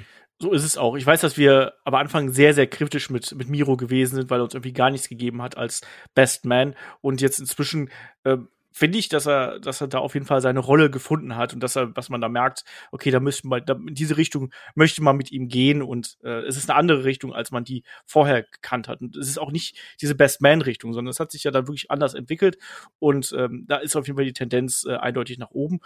Ähm, Sting haben wir angesprochen. Ich glaube, da muss man nicht mehr viel zu sagen. Er hat auch seine Rolle an der Seite von Darby Allen hier wird wahrscheinlich auch nicht mehr den, den allergrößten Run haben äh, an der Spitze, aber ich glaube, in der Position, der er jetzt ist, dann auch mit gelegentlichen, seltenen In-Ring-Performances, äh, ist das, glaube ich, schon sehr gut. Ich glaube, da hat man, da hat man auch einen Weg gefunden, genauso wie für Dustin Rhodes natürlich, den man hier eingebunden hat. Jake Hager haben wir angesprochen. Äh, Entschuldigung, äh, Dustin Rhodes möchte ich, möchte ich mal kurz hervorheben, weil er ist auch von Anfang an dabei. Und was der macht, da muss man mal einfach den, das, den Hut vorziehen, weil er hätte ja auch eigentlich als WWEler sagen können, von wegen, ey, Goldust war ein großer Name, auch wenn ich jetzt halt äh, nicht Main-Event-Bereich bin. Ich möchte schon Fokus die ganze Zeit sein. Ist er halt gar nicht. Aber ich finde ihn halt mega wichtig für die Under- und Midcard. Ja, ist auf jeden Fall jemand, den du da immer mal reinschmeißen kannst irgendwo und der ja auch für sein Alter da noch die äh, Matches bestreiten kann. Das, äh, ja, oder jetzt zum Beispiel bei Dynamite Main Event. Ja. Einfach, äh, ja, dann, dann lass einfach mal einen Jungen äh, an, an dir wachsen und er ist im Ring immer noch gut. Beziehungsweise ich finde halt ihn im Ring aktuell sogar besser als WWE-Zeiten. Sehe ich genauso. Ähm, ja. Da, da geht echt einiges und so setzt du ihn halt auch richtig ein und ich finde, er, er wirkt auch zufrieden. Er möchte, glaube ich, gar nicht groß im Fokus sein, aber er, er, er macht was Gutes, sagen wir es mal so rum. Genau. Also wenn David jetzt sagt, im äh, Main Event von Dynamite, da meinen wir quasi die Woche, zwei Wochen nach äh, Double or Nothing. Also jetzt nicht die ganz aktuelle mhm. Dynamite-Episode, sondern die, die, Episode davor. Wir nehmen den Podcast vor der äh, Dynamite-Folge ähm, jetzt vom Wochenende auf. Ähm, Wen haben wir noch? FTR ist, glaube ich, so eine Geschichte, ne? Äh, Tag Team Championships haben sie zwar gewonnen, Teil von Pinnacle geworden. Große Storyline natürlich gehabt mit äh, Adam Page und Kenny Omega. Ähm, David, ist es aber so für dich, dass die jetzt hier das, das Tag Team Wrestling revolutioniert haben bei AEW? Äh, nein, ich finde, man macht momentan genau das Richtige. Du hast halt gemerkt, FTA äh, haben noch nicht so gezündet, beziehungsweise äh, nicht, sie haben gute Matches abgeliefert, richtig, richtig gute Matches sogar, also fantastische Matches. Aber du hattest das Gefühl, sie haben sich selber noch nicht ganz gefunden, dass es so richtig Klick macht. Und dann nimmst du halt Pinnacle, packst die dazu, weil du brauchst ein Pendant, du brauchst ein Tag-Team drin, funktionieren dort, du nimmst den Druck aus denen raus und gibst dir dann halt die Zeit, dass wenn irgendwann dieser Split kommt, der gibt's halt immer beim Stable, dann ist der Moment da, wo man halt sagen muss, okay, jetzt geht eure Reise weiter, jetzt müsst ihr halt den nächsten Schritt machen. Deswegen, ich finde es absolut okay, was man mit denen macht, dass sie halt jetzt auch nicht direkt im äh, Titelgeschehen durchgehend drin waren. Äh, ich habe auch nicht erwartet, dass sie irgendwas revolutionieren. Sie haben einen guten ersten One gehabt äh, und dann hast du halt gemerkt, oh, das, das strauchelt ein bisschen und jetzt schützt man sie im Grunde genommen vor dem Fall finde ich. Und man parkt sie und äh, gibt ihnen dadurch die Zeit, sich weiterzuentwickeln. Also ist für mich absolut okay. Mella, möchtest du was zu FTR hinzufügen? Ich finde, FTR ist so ein bisschen, äh, beziehungsweise sind so ein bisschen die Usos oder New Day von AEW. Das sind Leute, die können, also es ist ein Tag-Team, das kann jederzeit eingesetzt werden, denen kannst du jederzeit den Titel geben äh, und die werden den auch äh, mit Würde tragen und du kannst den da auch ein bisschen parken, sag ich mal. Und das sind auch, ist auch ein Tag-Team, das kann jederzeit halt äh, ein großartiges Match raushauen. Und das ist was, was auch für eine Promotion sehr wichtig ist. So ein bisschen das, das, das Workhorse, auf das du dich verlassen kannst. Und die müssen nicht äh, die ganze Zeit im Vordergrund sein. Und wie David auch schon sagte, die können die Zeit jetzt nutzen, um ein bisschen noch zu sich selber zu finden. Und das ist auch völlig okay. Wir haben noch ein paar andere Namen hier auf der Liste. Wir haben natürlich noch Brody Lee, ähm, viel zu früh verstorben ähm, äh, im vergangenen Jahr. Ähm, traurige Geschichte zuvor der äh, Anführer, der Exalted One der Dark Order. Ähm, eine ganz andere Rolle, als er zuvor äh, verkörpert hat mochte ich auch sehr gern. Ich finde, da hat man auch eine, einen guten Ansatz gehabt. Am Anfang ein bisschen merkwürdig, dann am Ende aber gerade in den Promos hat er neue Seiten für sich gezeigt und in den Matches war er ohnehin überzeugend. Mhm. Also da jemand, äh, das war ja auch eine emotionale Geschichte, als er dann verstorben ist und dann mit seinem Sohn und so weiter und so fort, der immer noch in die Shows eingebunden ist. Also ähm, habe ich auch immer als Gewinn gesehen. Nicht als absoluten Main-Eventer, aber schon als Gewinn für die äh, gesamte Division und auch gerade als Mensch muss er da wohl auch sehr äh, wichtig gewesen sein. Ähm, Mella, hast du Brody Lee mal kennengelernt persönlich? Nein, leider nicht. Das, das Vergnügen hatte ich leider nicht. Okay. Ähm, andere äh, Meinungen zu Brody Lee? Äh, bei Brody Lee, finde ich, hattest du genau dasselbe wieder. Anfang war halt irgendwie komisch und dann hat man halt diese Findungsphase gehabt und dann wurde es halt mal besser. Was man halt sagen muss, ich meine, das klingt halt jetzt blöd, weil das alles so traurig ist, aber eigentlich ist daraus etwas ähm, sehr Ungewöhnliches, aber sehr Positives entstanden mit halt äh, dem Stable, was eigentlich nie so groß war und nie so richtig geklickt hatte. Und danach auf einmal eines der sympathischsten und menschlichsten Storylines hat, im Grunde genommen, die es im Wrestling gibt. Das ist für, ich meine, das klingt jetzt ein bisschen romantisiert, aber das ist halt für mich gefühlt, wenn ich die Jungs sehe, so bin ich einfach immer gut drauf. Ich, ich möchte die mögen und man geht halt diese Schiene, es ist halt sehr menschlich und auch das mit dem Sohnemann, das ist eigentlich ja ein bisschen auch ein kleines Vermächtnis. Und das finde ich ganz gut, dass was daraus geworden ist dann.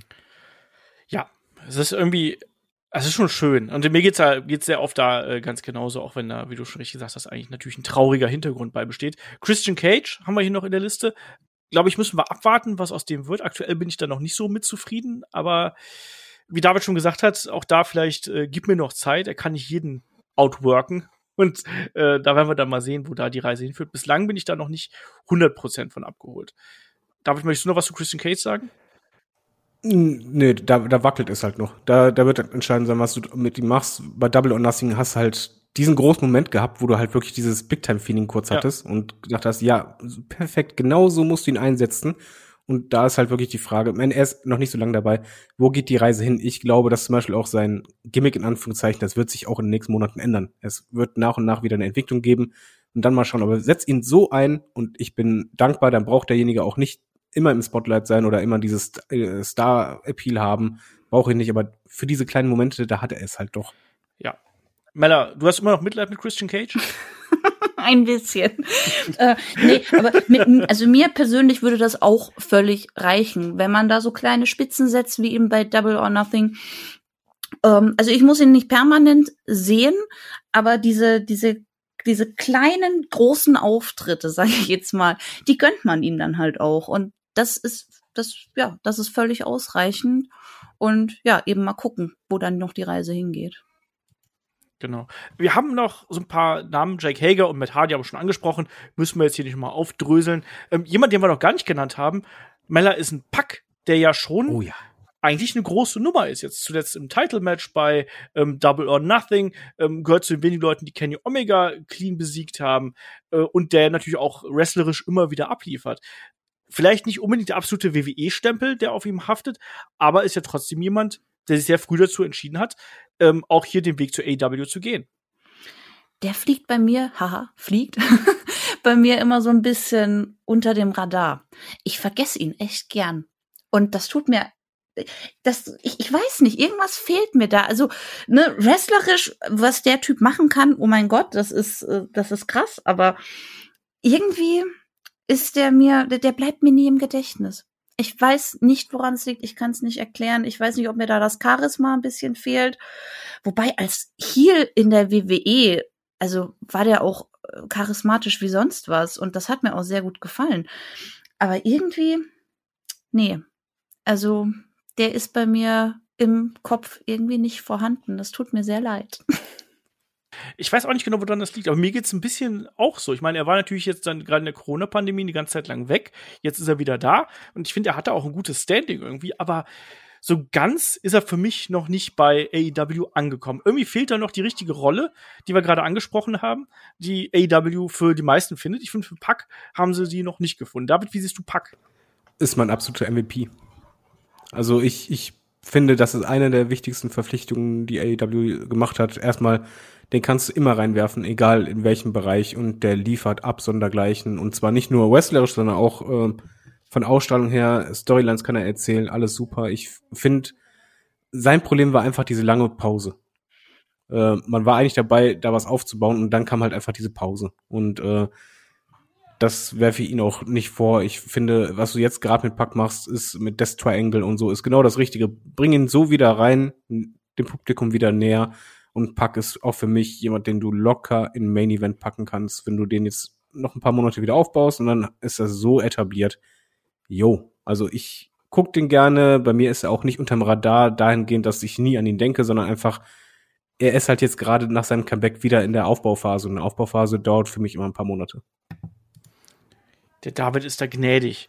Nee, ähm, ich, ich finde den super. Also ich mit dem Typen super. haben sie haben sie eine super Verpflichtung gemacht, wo du auch merkst, Pack hat Spaß, aber äh, du kannst nicht erwarten, dass er direkt so zündet, dass er im Main Event ist. Muss er gar nicht. Der ist jemand, dem packst du jetzt mit Death Triangle wirklich rein, dass du den jetzt nach und nach wieder nach oben führst und wenn keine Unterbrechung kommt, dann funktioniert der auch da. Dann hat er dieses Ding, aber diese Unterbrechung dürfen wir halt nicht unterschätzen, weil die echt lang war. Das stimmt. Ähm, Meller hat heute schon mehrfach äh, Tai Conti äh, angesprochen und äh, auch in sehr hohen Tönen, wo wir auch gesagt haben, die hat sich äh, stark entwickelt. David, siehst du das ähnlich? Ja, natürlich. Also äh, da fragst du dich von wegen so hoch, wie konnte man die entlassen? Weil da ist, also anfangs hat es bei mir nicht funktioniert, aber was du bei ihr halt siehst, du hast das Gefühl, die wird jede Woche besser.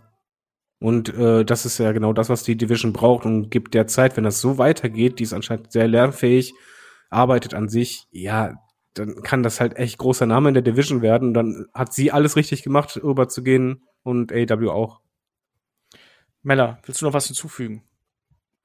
Nein, ich sehe das eigentlich ziemlich genauso. ähm, Jim Ross habe ich hier doch in der Liste stehen.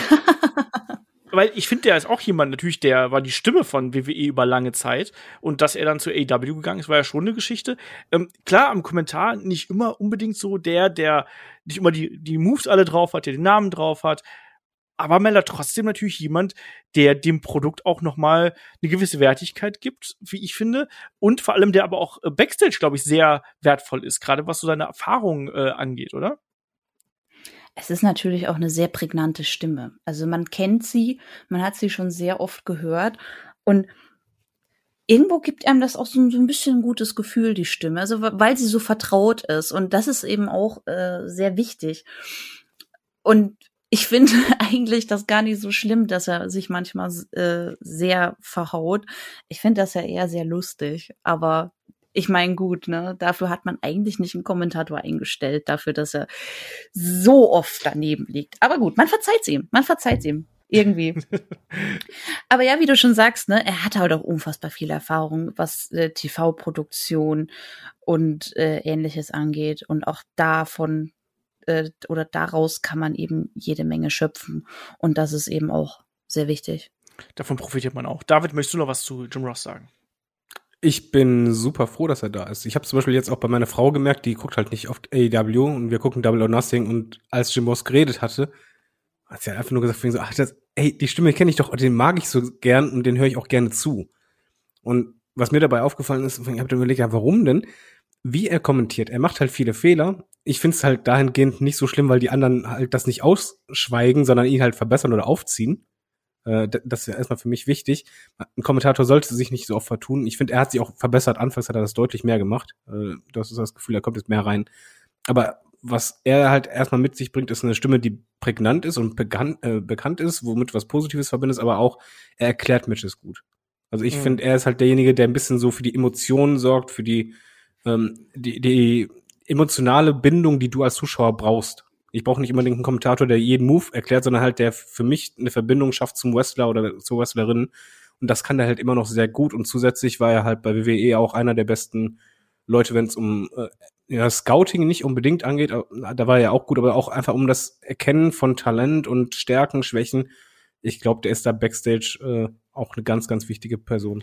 Ich glaube auch, dass der Backstage wesentlich wichtiger ist als das, was wir so von außen erkennen. Ähm, ich glaube, dass der da, dass der da sowohl was Feedback angeht, wir haben es heute schon angesprochen bei ähm, Paul White oder auch Mark Henry, aber ich glaube, dass er auch für die jungen Wrestler und Wrestlerinnen da sehr wertvoll ist, weil der ist halt ein Lexikon eigentlich. Der hat so viel erlebt, der war in so viel Promotions, der hat die Hochphasen und Tiefphasen des Wrestlings irgendwie miterlebt und kommentiert.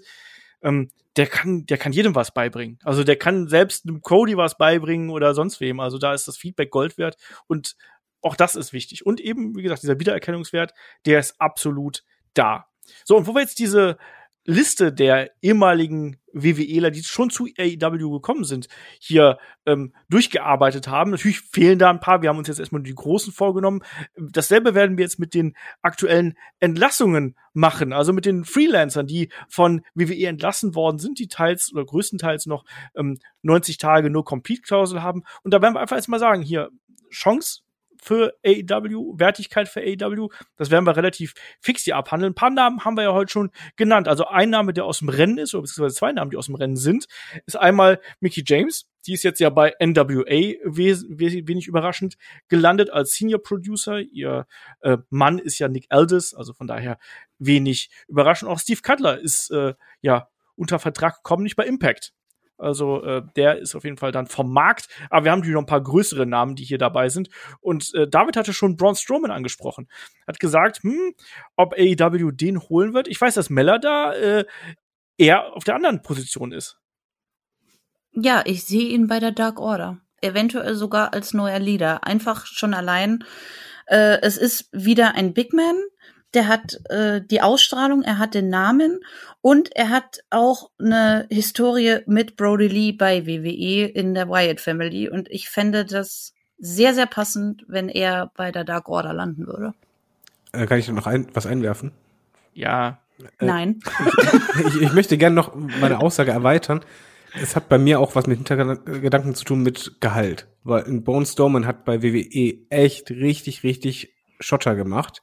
Laut Angaben äh, 1,2 Millionen, um das äh, anzu. Ja, und das ist eine ganze Menge und ich glaube, das würde das Gehaltsgefüge dermaßen sprengen.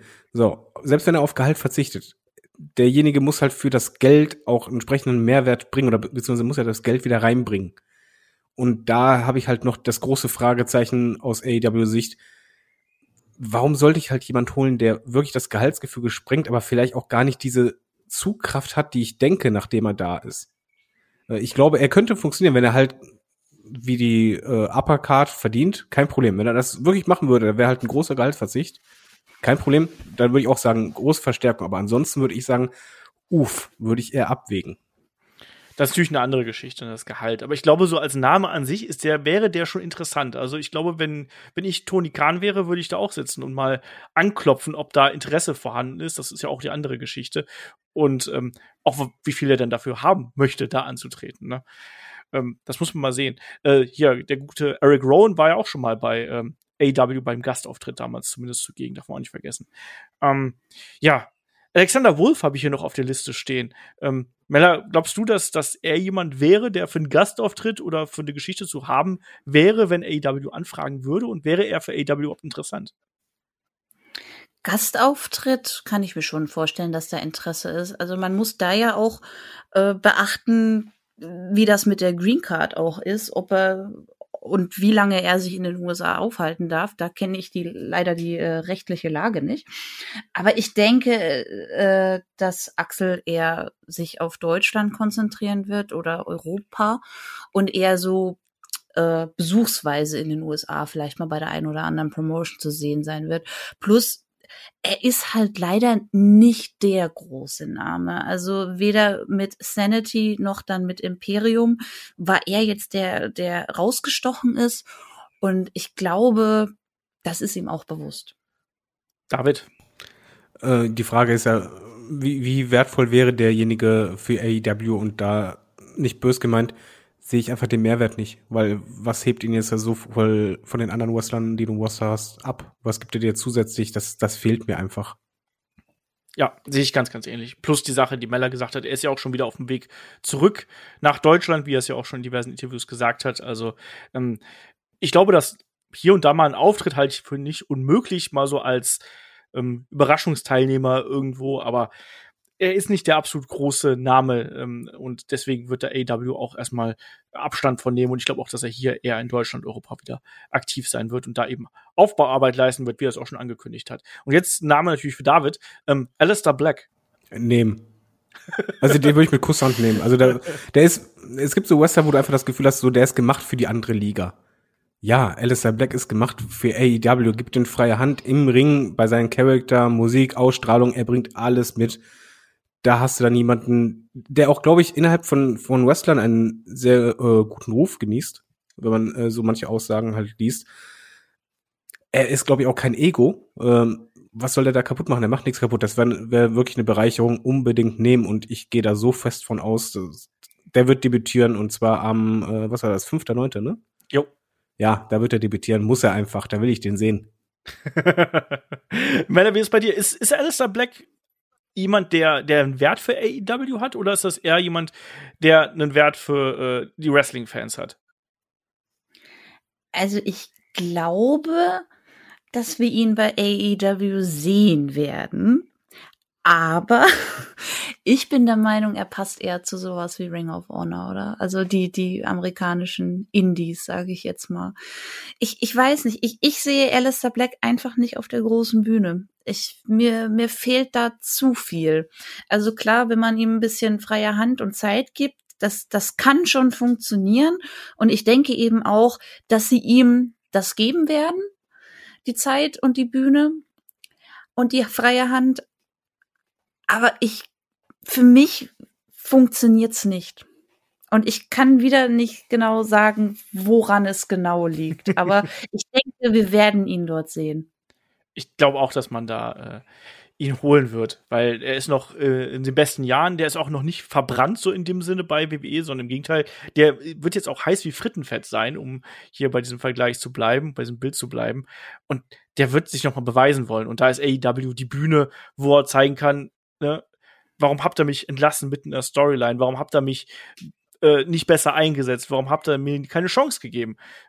ich glaube, der wird da, der wird da versuchen, zu, da einzuschlagen. Ring of Honor finde ich ist für ihn zu klein. Genauso Impact ist auch, glaube ich, für ihn zu klein. Und dann, was ich interessant fände, wäre, ihn zu New Japan mal zu schicken. Das wäre was, was ich gerne sehen würde. Aber ähm, wenn er da eben in ähm, Nordamerika bleibt, dann ist es eben ähm, AEW. Ist vor allen Dingen kein Widerspruch, weil AEW hat ja einen Deal ja, mit. New Japan, da kannst du auch genauso gut da deinen Auftritt haben. Gut, wir werden mal sehen, wie es mit WWE und New Japan weitergeht. Auch da wird ja. Da kam es scheinbar nicht zum Deal. Ja. Weil äh, Tony Kahns Aussage äh, war wohl mit Absprache von mit äh, New Japan, dass es halt bei N WWE keinen Deal gab.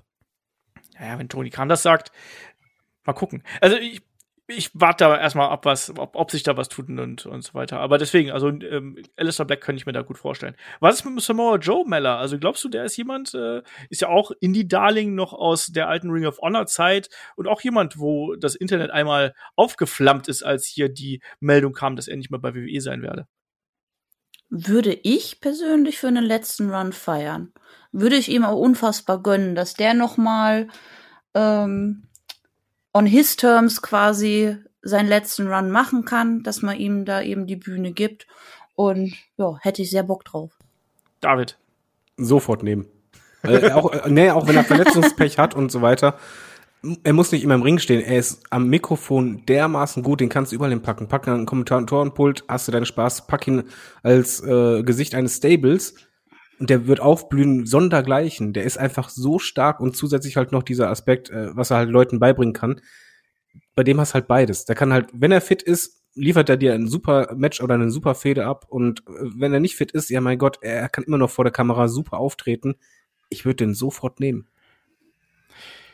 Ich würde den auch nehmen, aber glaube ich nicht für so äh, ewig lang. Also ich würde den auch mal so einen letzten Run, wie Männer gesagt hat, fände ich spannend.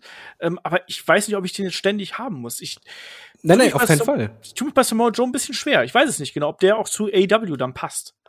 Ja, aber wie gesagt, ich, ich äh, sehe bei ihm halt wirklich dieses Gesamtpaket, nicht dieses äh, als reiner Wrestler würde ich den nicht nehmen.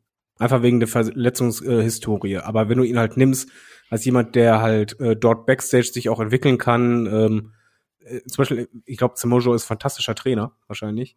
Ähm, und nimm ihn als jemanden, der halt als äh, vor der Kamera als Mund von jemanden wirkt oder für ein Stable oder so. Das kann der doch.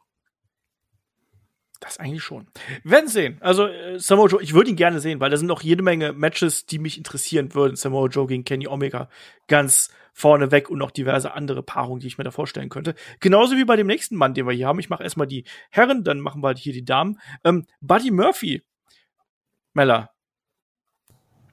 Äh, ist bei mir ähnlich wie Pack. Mir fehlt noch ein bisschen was. Der Stil würde aber passen. Und von daher kann ich mir das schon gut vorstellen, dass, dass wir ihn zumindest mal zum Probieren sehen werden und dann muss man halt sehen, ob man da eine Zukunft hat. Weil, ne, ja, nee, Nein, ich also, wollte dasselbe mir sagen. Fehlt halt, ach so. ich wollte auch sagen, nur zum Probieren erstmal. Ja. ja, also äh, der, der Typ ist ja echt gut und so, aber wie gesagt, mir fehlt halt noch was, aber das kann ja noch kommen. Und dementsprechend so zum, zum Testen mal, warum nicht?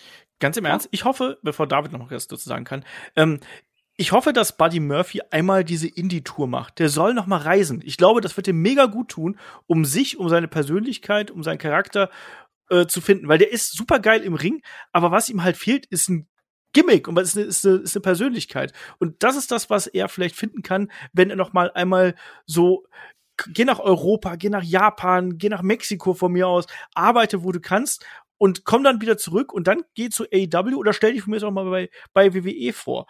Das ist so meine, meine Geschichte. Ich würde ihn gern bei AEW sehen, aber ich sehe ihn jetzt nicht unmittelbar da. So, David, du wolltest noch was hinzufügen. Ich bin komplett bei euch beiden. Also ich, ich würde ihn halt Juhu. auch äh, nehmen auf Probe, beziehungsweise am liebsten, wie halt du das sagst, Olaf, er soll eine Tour machen, er ist erst 32, lass ihn ein, zwei Jahre lang wirklich durch die Weltgeschichte touren, wie ein Drew McIntyre seinen Charakter finden.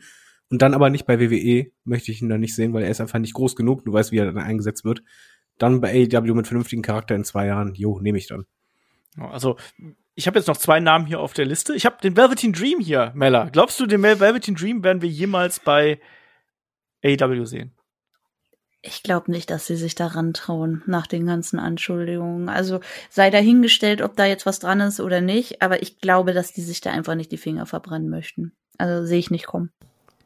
David. Von der Anschuldigung mal abgesehen, er hat halt, wie oft du liest, dass er halt wirklich sich backstage wie der letzte verhalten hat äh, und nicht gerade Freunde sich gemacht hat. Nee, Finger weg. Also so gut ich ihn im Ring fand, aber wenn jemand backstage halt Starallüren hat in so frühen Zeiten, nee. Das ist schon bitter, ne? Ich meine, wir haben vor noch gar nicht allzu langer Zeit gesagt, hier, das ist ein künftiger Main-Eventer und das wird ein Riesenstar und jetzt ist man so, ich würde auch sagen, nee, also was man jetzt gehört hat, kann ich mir nicht vorstellen. Das äh, scheint ein schwieriger Charakter zu sein äh, in vielen Belangen und entsprechend, nee, glaube ich auch nicht. Äh, Kalisto, David. Er würde bei AEW auch untergehen. Er ist im Ring ja eigentlich super stark. Äh, Er hat, kann, kann wirklich abräumen, aber solche Charaktere hat AEW schon. Und da ist halt wieder die Frage, wo ist halt der Mehrwert wertvoll? Den sehe ich halt eher in anderen Ligen. Vielleicht bei Impact oder ähm, ja, vielleicht macht er sogar mal New Japan, aber ich denke mal irgendwie langfristig so mexikanische Liga. Mella? Ja, kann ich eigentlich nicht viel hinzufügen. Also sehe ich, sehe ich genauso. So, dann. Ich habe noch einen Namen hier, den ich gar nicht aufgeschrieben habe. Daniel Bryan. Mella. Was ist mit dem? Der Vertrag ist auch ausgelaufen. Der hat noch keinen neuen Vertrag bei WWE. Das wäre natürlich krass. Also, also wenn AEW Daniel Bryan bekommen, dann wirklich Chapeau. Aber ich glaube, der wird da einen neuen Deal aushandeln bei WWE nochmal. Also ich denke, der lässt sich jetzt schön Zeit, der lässt da ein bisschen, äh, ja, die, die panisch werden, dass er vielleicht wirklich wechseln könnte. Und dann wird er einen fetten Deal aushandeln, in welcher Position auch immer. David, ich denke dasselbe, muss ich dazu sagen. Ja, ich, denke es halt auch. Äh, es, es blutet natürlich ein bisschen das Fanherz, weil du halt gerade Interviews von ihm zuletzt hörtest, wie er über Kenny Omega gesprochen hat und über John Moxley und ähm, du weißt, was er halt bringen würde und sind wir mal ehrlich, soll nur mal Fantasy Booking. Würde er debütieren, dann hättest du in der Woche da, danach das erste Mal, dass äh, Dynamite War in den Waiting schlägt. Das wäre jemand, der eine größere Zugkraft hat als jeder andere Name, auch als ein Braun Strowman und Co. Es wären fantastische Matches, aber bei WWE wird er einfach um Unmengen mehr verdienen und das wird er dann machen. Das glaube ich auch. Ich glaube auch, dass da die Verbundenheit noch mal eine Spur größer ist. So gerne auch, glaube ich, gegen Leute wie Kenny Omega und so antreten würde. Aber ich glaube, da ist die, die Verbundenheit dann auch zu groß. Äh, wir haben noch ein paar Damen, die ich auf dem, auf dem Zettel habe. Ähm, Chelsea Green soll ja angeblich schon wieder bei Impact äh, zugegen sein. Ne? Ähm, wenig, wenig verwunderlich. Ähm, was ist denn mit, mit einer Ruby Riot, Mella? Siehst du die bei AW? Ja, das kann ich mir sehr gut vorstellen. Also die Reaktion auf die Entlassung von äh, Ruby Riot war ja auch, dass sehr viele äh, Wrestlerinnen da draußen mit ihr arbeiten möchten. Und AEW ist nun mal äh, die zweitgrößte Promotion in Amerika, zu der man gehen kann und die auch eine gute Bühne bietet. Und ich denke, dass wir Ruby Riot da auf kurz oder lang sehen werden. David? Ja, komplett genauso. Ich, die würde ich sofort nehmen, ohne Wenn und Aber. Die würde passen. Die würde AEW vor allen Dingen in der Women's Division sehr helfen. Äh, sie bringt alles mit, wurde blöd eingesetzt. Ja, nehmen. Ähm, Lana. Ich glaube, die sehen wir alle bei, bei AEW, oder? Also die sehe ich an der Seite von Miro irgendwann. Die sehe ich bei Instagram. ja, die sehe ich an der Seite von Miro leider. Das ist, äh, also am Anfang hat sie, hat, hat sie Rusev ja sehr geholfen. Aber das, sie wurde immer mehr zum Klotz am Bein und ich glaube einfach, dass das sich bei AEW fortsetzen würde, wenn man sie an die Seite von Miro stellt. Und das fände ich sehr traurig, weil ich äh, Miro den Erfolg sehr gönne, den er vielleicht noch haben wird. Ich glaube, wir machen uns unberechtigt Sorgen. Ich glaube, Lana verdient mittlerweile dermaßen viel. Äh, durch äh, Social Media, äh, Influencer-Zeugs, äh, Modeln und Co. Das ist ihr Standbein, was sehr groß ist, was ich mir vorstellen kann, dass wir die bei AEW sehen, aber nicht als Wrestlerin und auch nicht als dauerhafte Managerin, sondern vielleicht mal in, in der Story oder als äh, Momente oder sonst was, weil man wird ja, man greift ja dort auch gerne mal Realbezug auf. Die Fans wissen das. Warum denn nicht? Dann hast du halt ein paar Gastauftritte oder für irgendeine Fehde, die sehr intensiv geht. Äh, passt für mich, aber als Managerin brauche ich sie nicht, als Wrestlerin noch weniger. Und sie braucht es auch nicht. Ich ah, ich, ich glaube auch, dass das äh, in die Richtung geht, wie David das gesagt hat. Also ich glaube, sie braucht das nicht unbedingt und sie wird da sich die Spots raussuchen können. Aber ich glaube, man wird es man trotzdem probieren, sie da immer wieder mal einzubauen. Da bin ich mir relativ sicher, eben weil man da gern diese Hintergründe mit dabei hat. Ähm, ein Tag-Team haben wir hier noch. Billy Kay und äh, Peyton Royce, Meller, äh, die Iconics bei WWE entlassen. Ja, ja, ja, ja, ja, ja, ja, ja, ja, ja, ja, ja, ja, zu AEW, ganz, ganz schnell. ähm, zum einen, ja, zum einen wird's halt passen. Ich meine, Peyton Royce und Sean Spears sind ja auch zusammen.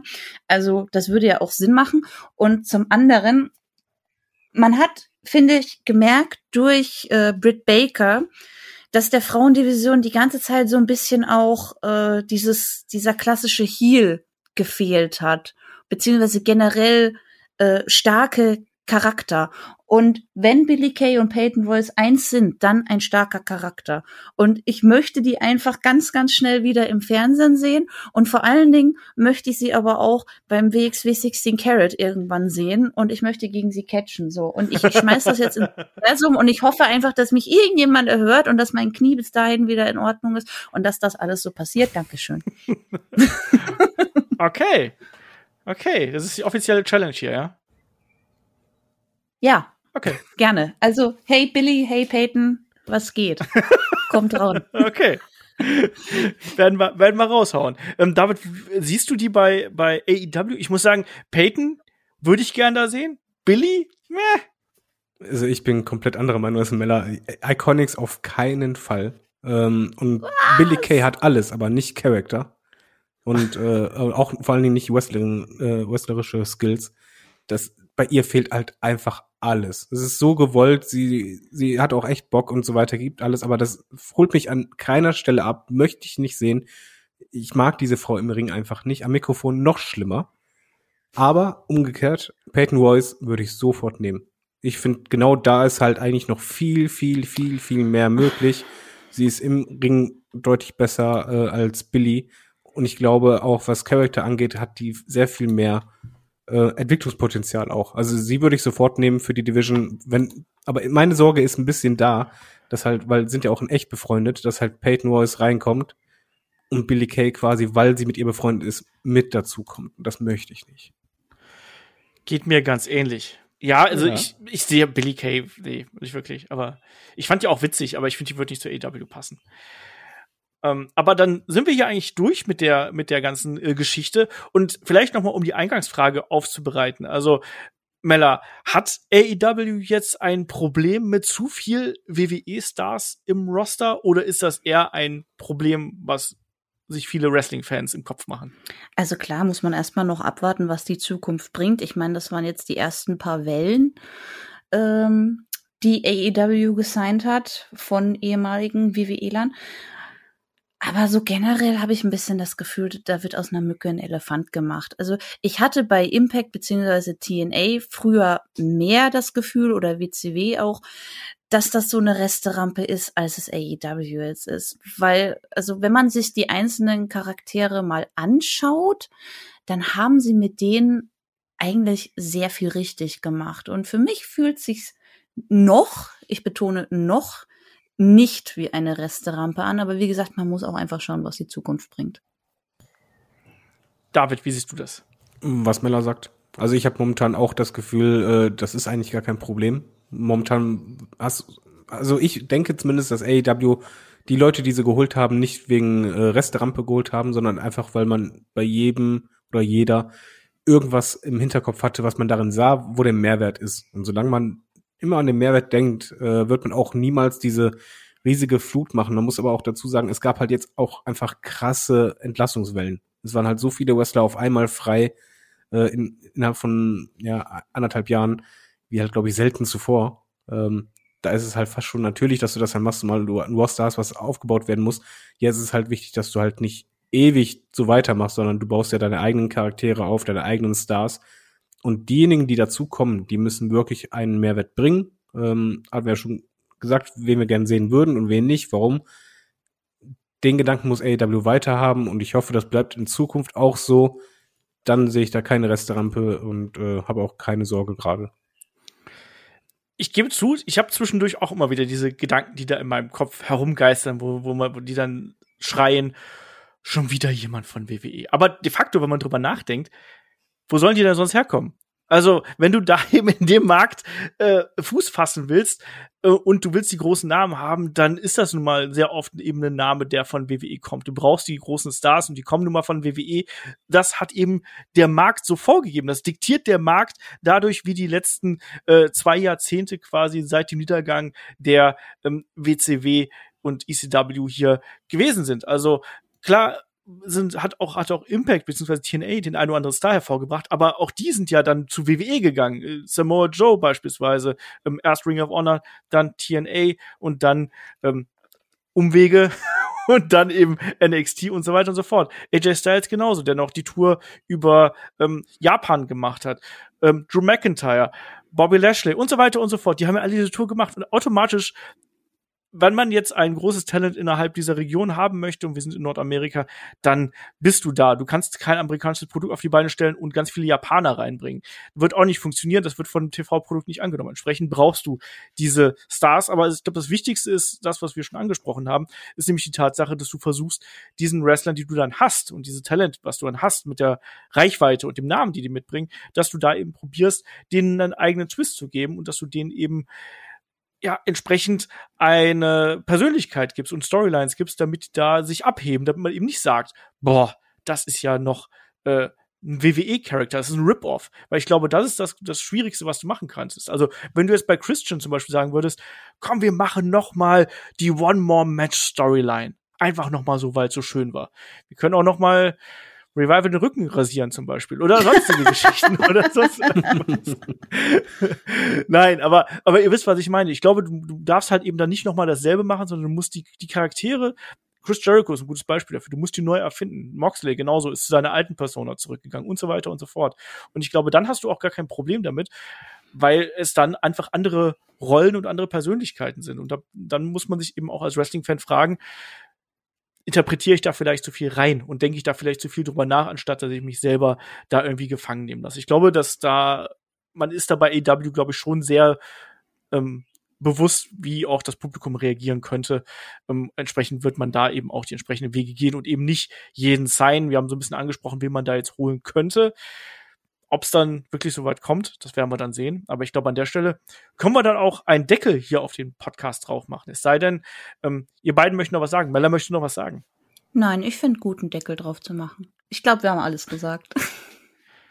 David, Deckel? Ja, ich nehme den Deckel. Okay, sehr gut. Dann sind wir hier an der Stelle durch. Nächste Woche äh, dann wieder ein deutlich WWE-lastigeres Thema, nicht so sehr AEW, weil da sind wir dann bei der Berichterstattung zu Hell in a Cell angekommen. Das gibt's die Preview am Samstag und natürlich dann die Review und dazwischen haben wir noch einen Fragen-Podcast. Also schickt uns da gerne Fragen an fragen.headlock.de oder eben kommt bei uns auf dem Discord oder schreibt sie bei YouTube direkt unter das Video. Und wenn ihr mehr von uns hören möchtet, wie zum Beispiel den Fokus-Podcast mit Mella und mir, wo wir über Wrestling Planungen, Wrestling-Geschehen Backstage reden, wo Mella ganz schön aus der äh, Anekdotenkiste hier auspackt. Ähm, dann unterstützt uns gerne bei Patreon und bei Steady. Da gibt's dann ganz viele exklusive Podcasts und Formate und ganz viel Stuff für euch zu hören. Ähm, und auch damit wir hier das ganze Format so weitermachen können wie bisher. Und dann sage ich wie immer an der Stelle Dankeschön fürs Zuhören. Dankeschön fürs dabei sein und bis zum nächsten Mal hier bei Headlock, dem Pro Wrestling Podcast. Macht's gut. Tschüss.